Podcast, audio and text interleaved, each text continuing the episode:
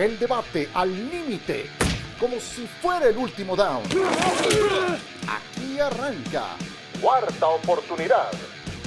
Estadio Azteca, vamos a enseñar la pasión, la pasión por la NFL.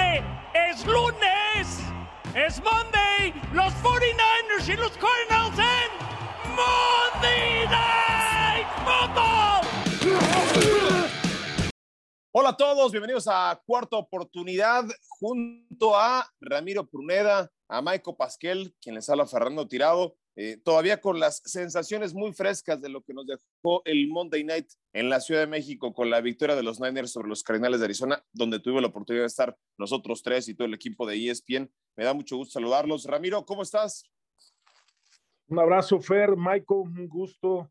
después de lo vivido el día lunes, Quedan muy bonitas sensaciones, pero ahorita platicamos de ellas. Seguro que sí. Estamos grabando este episodio jueves por la mañana antes de que se disputen los partidos de Día de Acción de Gracias o de Día de Dar Gracias, como les gusta decir algunos. Eh, platicaremos de eso un poco más adelante, pero solamente para que les demos ese contexto de lo que sabemos hasta este momento. Mi querido Michael, seguramente para ti, porque eres muy cercano y eres colaborador de los Niners, debió de haber sido una noche muy especial. Ahora te voy a preguntar cosas de lo que vimos, me queda claro, pero de lo que solamente pudiste ver tú, ahí es donde te quiero sacar el chisme y por supuesto que te lo voy a preguntar. ¿Cómo, cómo estás, Meco? Fer, muchas gracias, Ram. Un fuerte abrazo a los dos. Sí, Fer, la verdad me quedo con esta sensación padrísima toda la semana, todas las actividades que hubo. Y más que nada ver, ver esa sonrisa del aficionado mexicano, también del aficionado extranjero que viajó de Estados Unidos para ver a sus equipos. Una semana que entraremos más a detalle más adelante en el show, pero sí, como lo mencionas, ¿no? Una experiencia única y también platicaremos, Fer, estuvimos tú y yo presentes con el presidente de San Francisco, después con el presidente y dueño de los Cardinals, hasta el mismo gobernador nos visitó ahí en el CTI ESPN de Arizona y están, que, estaban encantados todos antes del partido con todo lo que se está viviendo y esperan que en un futuro, una vez que se remodele el Estadio Azteca, podamos tener más de un partido eh, a la temporada yo, creo que es uno de los eventos deportivos que más he disfrutado en mi vida, eh, sin, sin, ser exagerado ni mucho menos.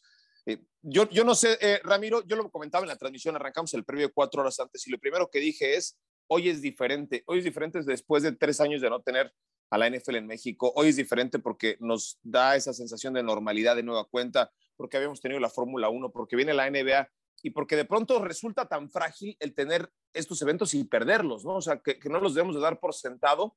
Y la respuesta de la acción mexicana fue espectacular. Pero para mí, desde ahí, este fue muy especial, por recobrar lo que habíamos perdido.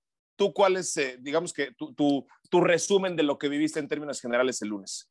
Sí, digo, si bien podemos mencionar la parte emotiva, digo, para mí en lo particular, tenía un sentimiento extra. Eh, obviamente el equipo de San Francisco al cual yo había pertenecido, tener un amigo cercano dentro de la institución, dentro de, de, la organización como lo es Alfredo, el platicar con él la noche anterior, cómo lo estaba viviendo, porque justamente a su llegada el día domingo eh, estuve platicando con él por teléfono y realmente estaba emocionado, ganas, tenía muchas ganas de llorar y cuando lo veo entrar, obviamente con la bandera de México, que el equipo le da esa oportunidad de decir, tú vas al frente con uno de nuestros capitanes, tú te vas a parar en medio del estadio con la bandera de México, fue increíble. El escuchar el himno nacional, ver cómo la gente, había tantos aficionados, digo, lo hablamos mucho durante la transmisión en el previo, eh, casi el 90% era de los 49 de San Francisco, me, me deja con, con, este grato sabor de boca de lo que México puede responder después de todo lo que se vivió con lo de la pandemia y que regrese con esta fuerza, con esta magnitud, fue, fue increíble. Platiqué después con, con Alfredo después del juego, estaba que no se la creía. Eh, motivo todavía por todo lo que había pasado, el triunfo, la manera en que se ganó de San Francisco, increíble. Eh, eh, espero que, que México, la NFL puedan renovar este contrato, se den muchos. Yo creo que sí. es, yo creo que sí. Es impresionante todo lo que se vivió alrededor. Sí, yo, yo creo que sí, y sobre eso nos platicaba el Guido en la conversación que, que amablemente eh, consiguió y, y, y gestionó eh, Miguel Pasquel, en donde nos decía que había en camino una inversión de 6 millones de dólares. Eso creo que fue lo que nos dijo Miguel, si no, tú me corregirás, después de la Copa del Mundo, bueno, de los ajustes que se necesitan hacer al Estadio Azteca para después traer dos partidos, ¿no? Dos partidos que, que no tendrían ningún problema en la Ciudad de México de, de llenar para la NFL. Eh, también la oportunidad de ver a Rolando Cantú. A mí siempre me da mucho gusto verlo. Rolando Cantú y yo vivimos, fuimos contemporáneos en el TEC de Monterrey. En Monterrey vivíamos en las mismas residencias, tú también, Ramiro. Entonces, como que de pronto se juntan tantas cosas que es padrísimo, ¿no? para los que eh, tenemos ese contexto, es padrísimo. Eh, Michael, me, me quedo, bueno, pues obviamente con lo que platicamos ahí, pero tú tendrás también muchas más conclusiones de la organización y de la NFL que nosotros no conocemos, a lo que no tenemos acceso, y eso es lo que me gustaría que nos compartieras. Mira, Fer, tuve la oportunidad de estar este, a finales de octubre, eh, la semana cuando se dio la contratación de Christian McCaffrey allá en Santa Clara con los 49ers. Y platicaba con varios jugadores, eh, con Kill, con Garapolo, con Warner, por supuesto con Alfredo, eh, con Divo y les decía, a ver, ¿tienen idea de lo que van a ir a México? Y me decían, oye, tenemos una idea de lo que representa jugar en México porque ya el equipo ha jugado y aquí los dueños, la familia yo nos han platicado lo que representa la afición, cómo es, pero no vamos a tener una idea bien precisa hasta hasta estar en México, hasta poderlo vivir. ¿no? Alfredo, igual que como decía Ram, pues sí tenía la ilusión, me decía, yo no conozco la cancha del Estadio Azteca, nunca he estado, he estado en ese estadio, entonces la ilusión la tengo de poder estar representando ahí a mi país, entrar a la cancha del Estadio Azteca. Y bueno, pues creo que cuando él va, bandera es, es totalmente otra cosa. Pero aquí lo, lo, que sí, lo que yo sí podía ver, sobre todo me decía Fred Warner, mira Miguel, yo soy de herencia mexicana, mi abuelo era mexicano, pero no te he escuchado mucho sobre México, pero no tengo idea a lo que realmente voy a ir. La percepción pero la tenemos, nos han platicado. Sí, pero, pero, pero ¿cómo se va la gerencia? ¿Cómo se va eh, el ownership? ¿Cómo se va el, directivo? Miguel, ellos, ¿con qué sensaciones se van? Eh, yo creo que tú lo publicabas o le diste un retweet a un insider de los Niners en donde decía, los juegos de la NFL en México son mucho más divertidos en México que en los Estados Unidos. Evidentemente aquí es el evento, ¿no? Ellos tienen al menos ocho partidos para regular cada temporada. Fíjate que, justo es, este, con un insider se llama Matt Mayoko, del, yo creo de los mejores insiders de, de los 49ers, chateaba después del partido, que por cierto se perdió su avión, y me decía, Miguel, nunca he vivido una experiencia de este, de este tamaño, jamás. No tenía ni idea de lo que veníamos. La, plática no, e, era durante toda la semana dentro de los medios locales del área de San Francisco. Pues sí, el Estadio Azteca, la afición, pero hasta que realmente la vivimos, fue una experiencia única. Esperamos poder vivir.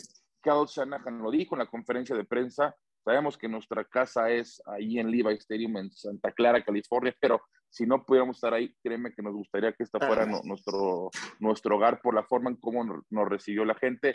Y, y, acabando el partido al día siguiente, el martes ya en la mañana, tuve la oportunidad también de chatearme con el dueño, John York, que es el papá de Jeff, y eso que normalmente da la cara. Que por cierto, John York le dieron el Game Ball después en el vestidor por todo lo que hizo, lo que ha ayudado. Él es parte del Comité Internacional de la NFL entonces todo lo que ha hecho para poder traer al equipo. Y me decía Miguel, experiencia única, yo ya había tenido la experiencia en 2005, sabía a lo que veníamos, pero esta vez fue todavía más motivador de esa comparada con el 2005 por todo lo que significó, por la pandemia, porque sabemos que los Faithful estaban esperando por muchos años, por todos los acuerdos comerciales, por la academia que tenemos, que hicimos en la Universidad de Nahuac del Norte, por los patrocinios y los restaurantes, convenios que tenemos. Recibimos, así me dijo, a miles de personas durante todo el viernes, sábado y domingo en un restaurante este, en el poniente de la, de la ciudad. Oye, ¿qué dato, ¿qué dato nos tiró al Guido? No, yo, eh, eh, yo no me lo esperaba. Estábamos yo, Ciro. el dato que nos tiró de la cantidad de aficionados de la NFL en México y de, la, y de los Niners, ¿no? Yo, yo, yo, no lo podía creer, Miguel. ¿Qué dijo? 50, ¿no, Fer? 50 dijo 60 millones. dijo 60 millones. y hablaba de 10 millones de los Niners. Miguel, que eso me haría sentido en la proporción de la distribución de los aficionados, ¿no? Entendiendo que son los Niners, que son los Cowboys, que son los Steelers y que son los Patriotas, los equipos con más fanbase en México. Exactamente, eso yo igual me quedé con el ojo cuadrado cuando sacó ese número, Fer, pero digo, cuando ves la afición del Estadio Azteca, que entraron cerca de 80 mil personas, poquito menos, 78 mil 500, una cosa fue el número oficial, pues bueno, te dice el potencial que tiene e, este país, ¿no? Lo, lo que representa este país, la afición que, que, tiene este país. Entonces sí es algo la verdad, este, una sensación como que me quedo feliz, como dice Ramiro, y creo que todavía lo mencionabas, tenía tiempo de no vivir un evento tan bonito, tan emotivo, y también, no sé a ustedes les pasó, pero a la hora del himno, del himno de México, pues la verdad, piel chinita, ¿no? Piel chinita de realmente todo lo que conllevó para llevar este evento que tantos años esperamos. Yo recuerdo que John Sutcliffe nos mencionó, este es el partido antes de la pandemia, lamentablemente vino la pandemia, no sabíamos cuándo iba a regresar la NFL a México y afortunadamente por fin llegó y la verdad, el excelente labor que hizo todo el equipo de NFL, por supuesto, la producción, los camarógrafos, para llevarles que fueron siete horas de este mega ultra evento que tuvimos en la del Estadio Azteca. Oye, Ramiro, Ayuk parecía de, de Chihuahua, ¿no? No sé, cuando estaba ondeando la bandera, salían las banderas con los jugadores de los Niners en un momento espectacular, icónico para la historia del Azteca va a ser ese, pero veía a, Ayuk ondeando la bandera y alentando a la gente y parecía, o esa sensación me daba que les llegó mucho el momento, como lo decía eh, Miguel, del, entonar el himno nacional mexicano, incluso a los jugadores, ¿no? Quiero en la conferencia de prensa post partido, Shanahan, el mismo Garoppolo, no se imaginaban, eh, creo, las, las muestras de cariño y lo mucho que entiende la afición mexicana a la NFL, porque creo que todavía el, jugador de fútbol americano, y eso nos lo comentaba Alguido, muchos de ellos incluso tuvieron que sacar su pasaporte porque no habían salido del país, o sea, no, no dimensionaban lo que representaba esto y la forma en la que se consume esta liga fuera de su país. No, no, no lo dimensionaban y justamente la noche y, el día durante el juego, bueno, previo al juego, cuando hablaba con, con Alfredo, es de que dicen, es que ellos quieren ver, han escuchado tanto de México, de cómo es la gente, cómo es, cómo se apasiona y justamente ah, después, es más, me, me, queda muy grabada la imagen de los equipos especiales, de todos los que cada vez que pateaban kickoff, cómo llegaban a las esquinas, llegaban hasta el lado contrario a celebrar con la gente la patada de Kiko, absolutamente todo. Estaban impresionados, viviéndolo cuando escuchan el himno nacional y ven la gente cómo todo el estadio lo estaba cantando, porque en Estados Unidos es algo que no se da, que sí eh, es su costumbre, su cultura, es escuchar a la persona que lo está escuchando, sí lo celebran al final, pero cómo se involucra a todas las personas. Y me decía, oye, ¿tú crees? Porque me preguntaba Alfredo, oye, ¿verdad que se iban a cantar el cielito lindo eh, en algún momento del partido? Y le dije, es lo más probable, va a suceder. Dice, es que todos me están preguntando por eso. Y cuando lo escuchan, pues literal fue en el momento perfecto, los 49 se iban ganando, iban arriba en el marcador, Josh Kiro estaba en medio del campo, eh, cantando, vitoreando, todo absolutamente. Sí, sí, una locura.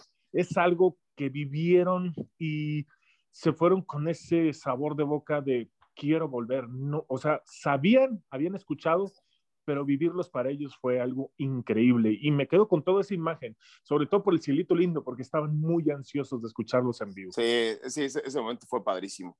Creo que el único, no, no creo, el único momento incómodo, y hay que decir las cosas como son, porque no hay que ser hipócritas, fue la presentación del grupo firme al medio tiempo. Fue el único momento incómodo de la noche. Eh, ahí sí, y hay que decir las cosas, insisto, como son, por la reacción de la gente, sí se equivocan en la elección del grupo. Yo no estoy diciendo si está bien, si está mal, a mí me gusta, a mí no me gusta. La gente pagó por ir a ver un partido de fútbol americano, pero evidentemente buena parte de la acción no le gustó la decisión de que ese grupo en particular fuera quien amenizara al medio tiempo. Otro, otra cosa eh, y, y otros momentos cumbres, picos de la noche, nosotros ya sabemos que eso iba a pasar porque yo nos lo dijo, oigan, a las 7, 10 me van a dar chance, voy a tener la oportunidad de gritar el Monday Night, me van a poner a cuadro y voy a pedirle a la afición que lo haga junto conmigo.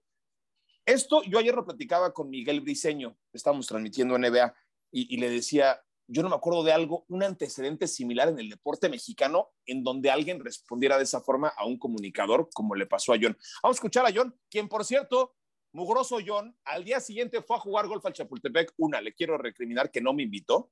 Esa es una, se fue a jugar golf al Chapultepec. Y dos, hizo Holling a 230 yardas. ¿Sí viste eso, Dama? ¿A ti te invitó a mí no? No, no lo vi. No, bueno, hizo Holling hizo Holling a 230 yardas. Sí, sí, en un par, en un par 3 de 230 yardas, presumiendo que pegó con madera 7. Yo no sé si pega con madera 7 eh, el viejito, pero bueno, dice que pegó una madera 7. Pero, Sacó el drive, pero sí, claro, sí, sí, sí, mucho con el que sea, ¿no? Creo que pegó en dos sprinklers y después se metió la pelota, pero como no, haya sido como haya sido. Vamos a escuchar a John.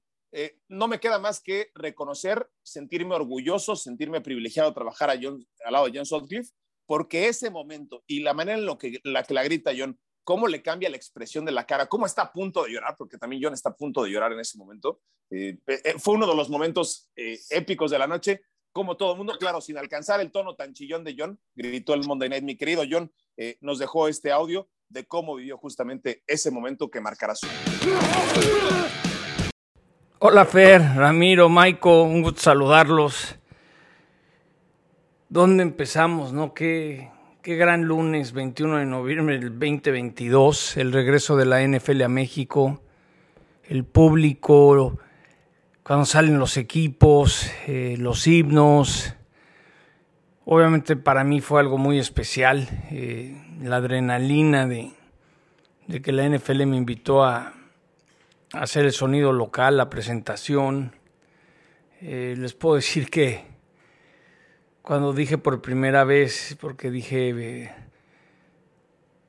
buenas noches México, Estadio Azteca, mostremos la pasión, es Monday, y cuando grito el primer Monday Night Football y me doy cuenta que la parte superior del estadio este, empieza a gritar el Monday Night, pues sí, me salieron unas lágrimas, pero como de emoción, de, de, una adrenalina loca, ¿no? Entonces,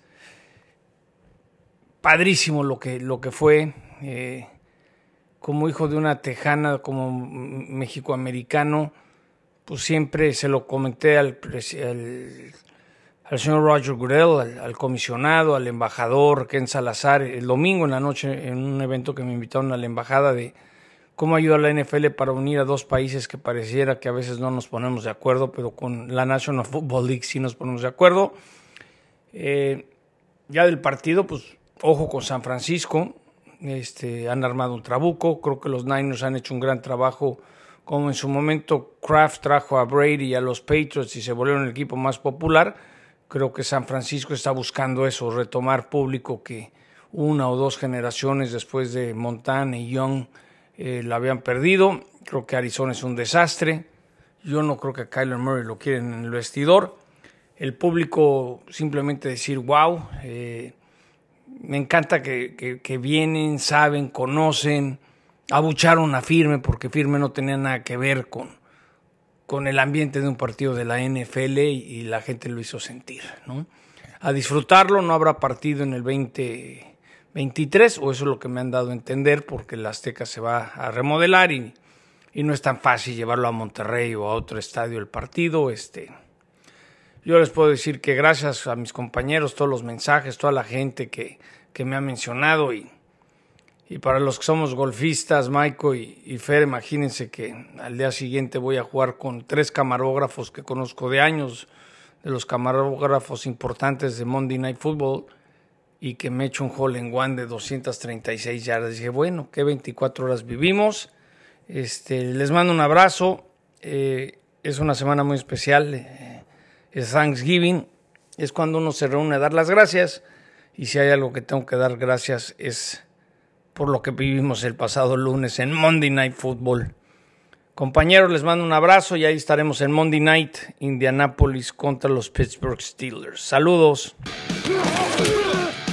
Bueno, pues ahí está el testimonio del señor Sutcliffe, eh, otra de las grandes figuras de la noche, de eso no hay duda, y el reconocimiento que tiene no solamente la acción mexicana, sino también en los Estados Unidos es, es impresionante, e insisto, no hay comparativo. Eh, mi querido Michael, otra cosa que me llamaba la atención, Ramiro, como que es un dulcecito que siempre nos, tiran las ligas estadounidenses, ¿no? Esto de la posibilidad de expansión. Yo, francamente, tengo escuchando la posibilidad de expansión desde que tengo este uso de memoria y seguramente ustedes también.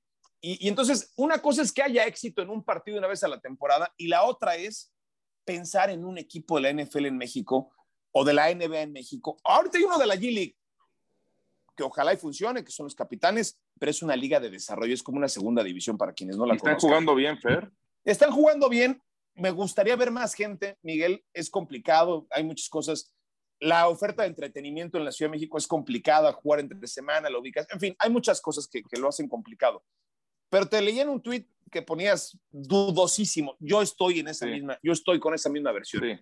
Hay muchas otras cosas que solucionar para que haya una franquicia. No, solamente que se llenen los partidos, hay muchas otras cosas, ¿no?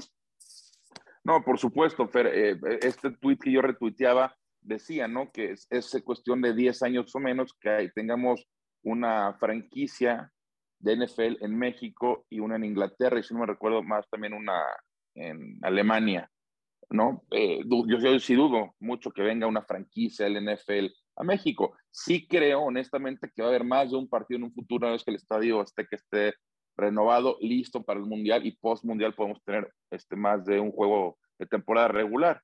Pero como están las cosas, sí lo, lo veo, lo muy difícil. Ahora, algo padre, Fer, eh, Ram, que, este, que platicaba yo con el dueño John York, con todo el equipo comercial liderado por Alex Chan, que es el director de mercadotecnia de los 49ers, no es nada más que vinieron a este partido ya se olvidan de la afición.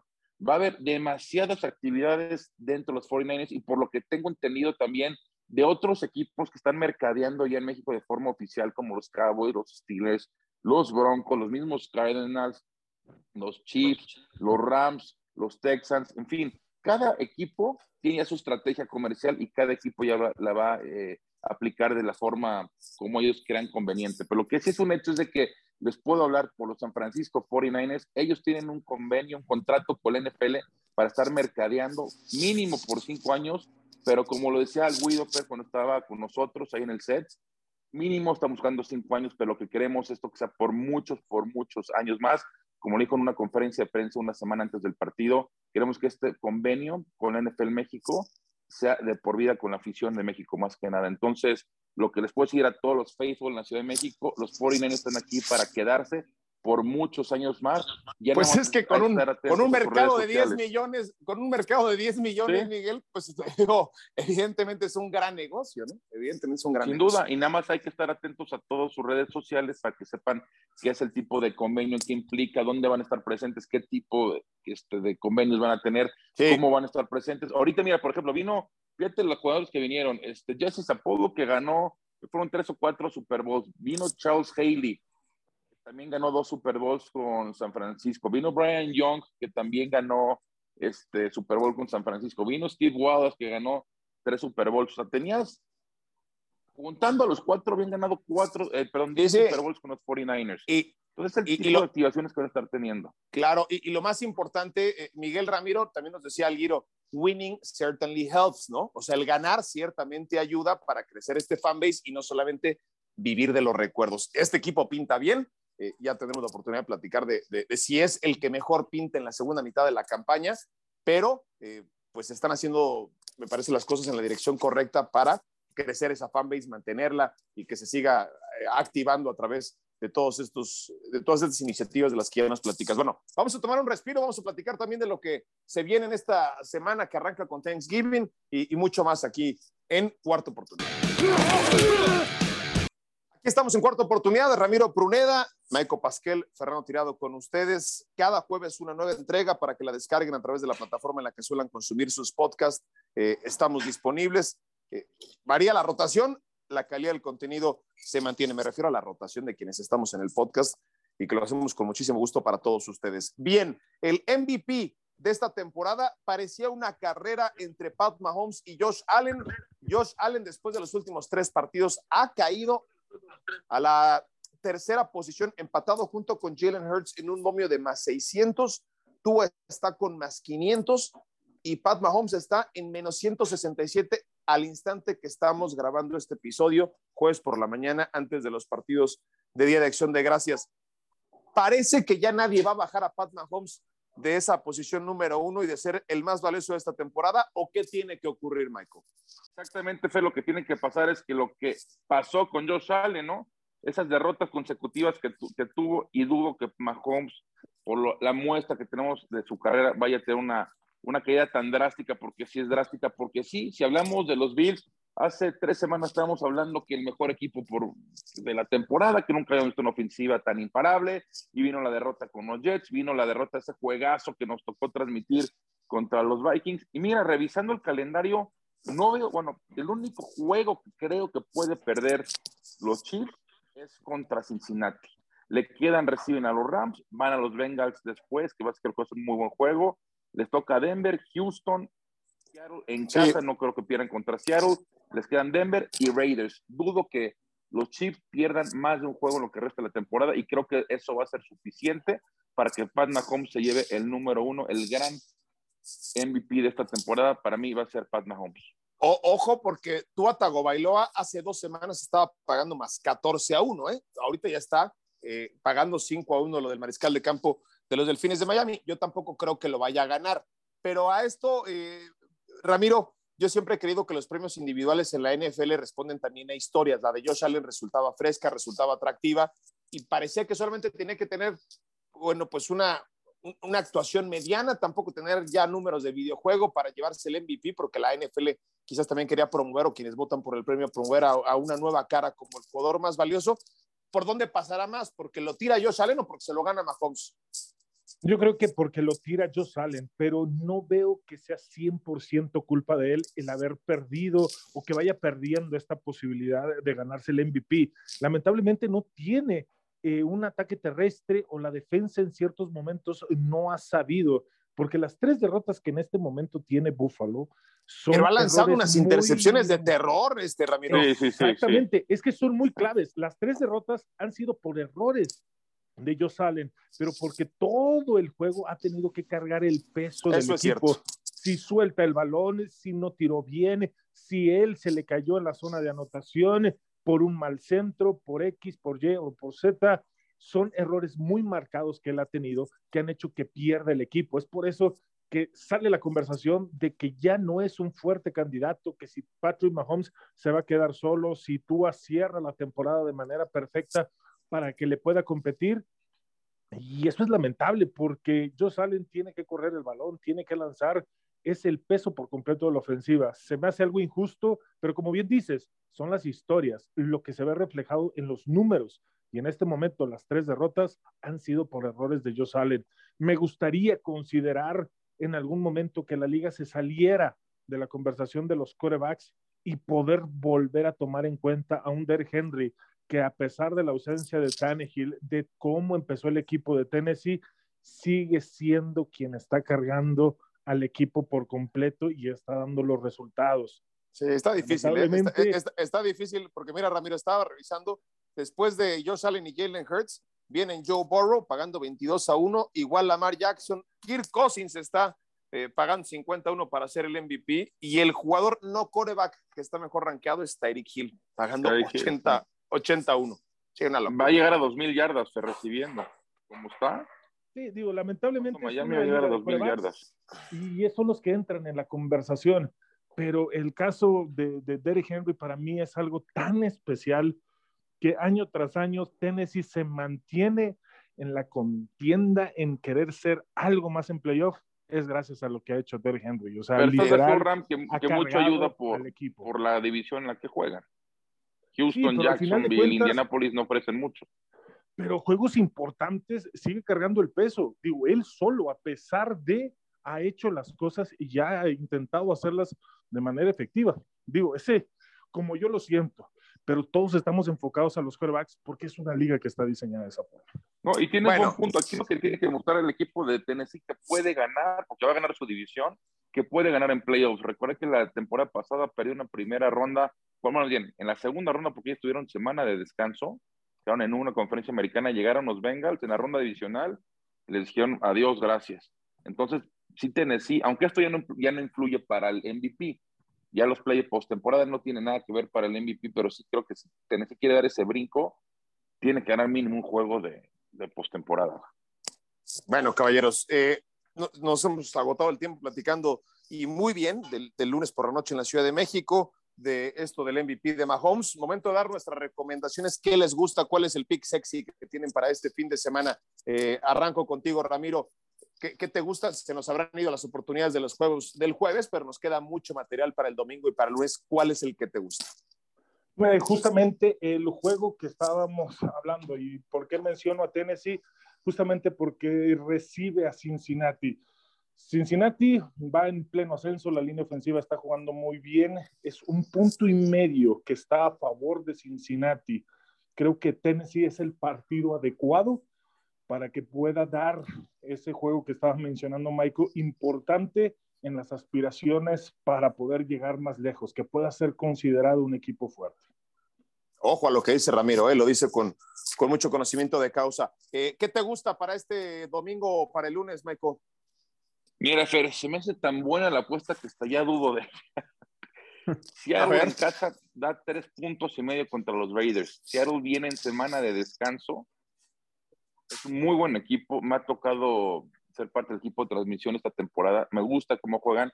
Sí, vienen una, una derrota en Europa y en Alemania contra Tampa Bay, pero me gusta mucho lo que, hemos, lo que estoy viendo de Gino Smith y compañía. Insisto, semana de descanso. Están empatados con San Francisco con el mismo récord en la división en primer lugar. Y Raiders, lo hemos visto, no ha sido totalmente un fracaso esta temporada. Sí, vienen a ganar la Denver, que Denver honestamente no ha ofrecido mucho esta temporada no sé, me gustan mucho los Seahawks, simplemente se, se me hace tan baja la línea que es cuando empiezas a dudar, pero sí creo que Seattle debe de cubrir. Sí, pero no, no, te sentirías cómodo apostando del otro lado. Igual, igual me pasa a mí con el pick que voy a dar. Oye, lo de Denver, solamente para hacer eh, un paréntesis de eso, si Denver metiera 19 puntos por partido, estaría con marca de 9-1 al momento en la NFL. Así de malo, ¿no? La, la, mejor defensiva en puntos admitidos y la peor ofensiva, lo de, lo de Denver es, verdaderamente increíble lo que está pasando con el equipo de los Broncos. Eh, a mí me gusta y no, no, entendí, no sé si ustedes, pero ¿por qué está solamente favorito por cuatro Baltimore sobre, sobre Jacksonville? Porque viene de semana de bye, porque viene de descanso. Desde octubre Jacksonville tiene marca de 1-6. Arrancó bien la temporada, pero se han caído horrible. Los Jaguars, Lamar Jackson tiene marca de 11-5 contra equipos que enfrenta después de semana bye. John Harbaugh tiene marca de 10-4-2 contra el spread, cubriendo en el 71% de las ocasiones cuando enfrenta equipos después de semana bye. Tiene marca de 1-4 contra el spread. Doug Peterson después de semana de descanso. Se reúnen muchos elementos, se juntan el hambre con las ganas de comer. A mí me gusta, me sentiría muy incómodo apostando a Jacksonville y por eso me voy a ir con el equipo de Baltimore, a quien sigo considerando un contendiente para llegar al Super Bowl. Ojo con el equipo de Baltimore. Eh, bueno, pues ahí están nuestras recomendaciones. Antes de despedirnos y aprovechando que estamos grabando en Día de Dar Gracias, ¿a qué hay que agradecer o por qué hay que agradecer, Michael, en esta temporada de la NFL? ¿Cuál es tu, mensaje de agradecimiento? Fer, yo lo que quiero dar gracias, hablando por supuesto este bellísimo deporte de que regresó la NFL a México, ¿no? Lo platicamos, lo quiero retomar este tema, damos gracias, yo doy gracias por estar de regreso, que la NFL estuvo de regreso con nosotros, por toda esa maravillosa experiencia que vivimos el lunes desde temprano. Estuvimos ahí a la una en la cancha del Estadio Azteca, ver a la afición mexicana, el himno nacional, todas las cuestiones emotivas que nos tocó vivir, las experiencias, fue única. Entonces, insisto, eh, eh, hemos sido testigos los tres de ciertos eventos deportivos, Fer, tú has la NBA, la NFL, Ram, tú has jugado, has sido parte jugador de la NFL. Para mí, este evento, el que fui el lunes a la cancha del Estadio Azteca, te puedo decir que es de los cinco eventos o los tres eventos más emotivos deportivos que he asistido. Seguro, tiene que estar bien arriba en el ranking. A pesar de ser un partido de temporada regular, yo insisto, por recuperar el fútbol americano profesional de la NFL en México, fue sumamente especial. ¿Tú qué agradeces, Ram?